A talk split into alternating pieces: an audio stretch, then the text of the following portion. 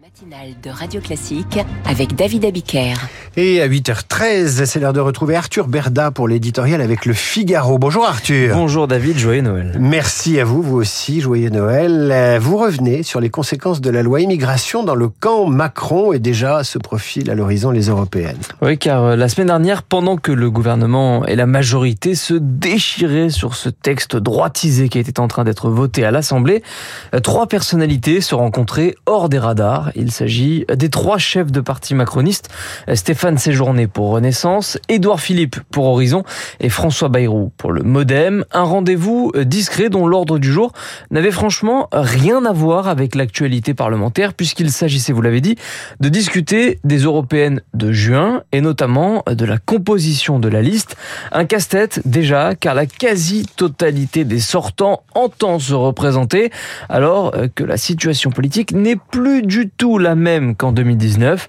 Euh, contrairement à l'époque où le président marchait encore sur l'eau, nous sommes désormais dans le contexte d'une majorité relative fracturée au bord du divorce où les alliés se rebiffent pour peser davantage. Cela vaut bien sûr pour les troupes centristes qui pensent déjà à 2027, mais aussi pour l'aile droite philippiste dont le parti n'existait tout simplement pas il y a cinq ans. Alors Bayrou, Séjourné, Philippe sont-ils parvenus à trouver un accord lors de cette réunion euh, quasi secrète? Eh bien, pas pour l'instant, non. Il s'est en fait euh, passé entre eux ce qu'il se passe très souvent en entreprise.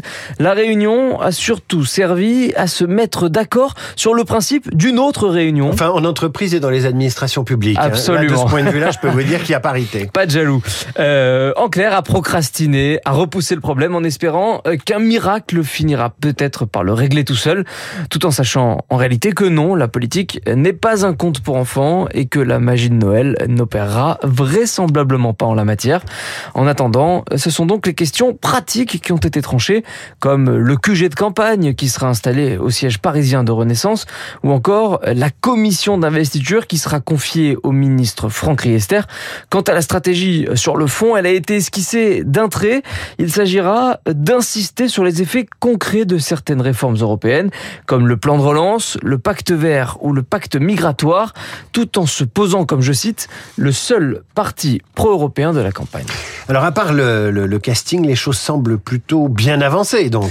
Euh, disons que les éléments les plus consensuels ont été arbitrés sans trop de difficultés, oui, euh, mais que les différentes composantes de la liste vont maintenant devoir s'entendre sur les sacrifices auxquels chacun devra consentir, car le constat est aussi simple que l'équation est difficile. Il y a des dizaines de candidats pour une vingtaine de places éligibles à peine, et c'est là bien sûr que le bas blesse.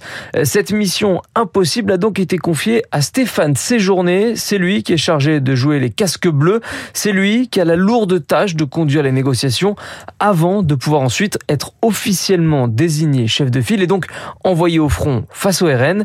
C'est bien la preuve euh, qu'à défaut d'avoir une tête de liste, on peut déjà passer les vacances à se prendre la tête sur la liste. Ça va être compliqué et c'est certainement pas terminé ces Merci Arthur Berda.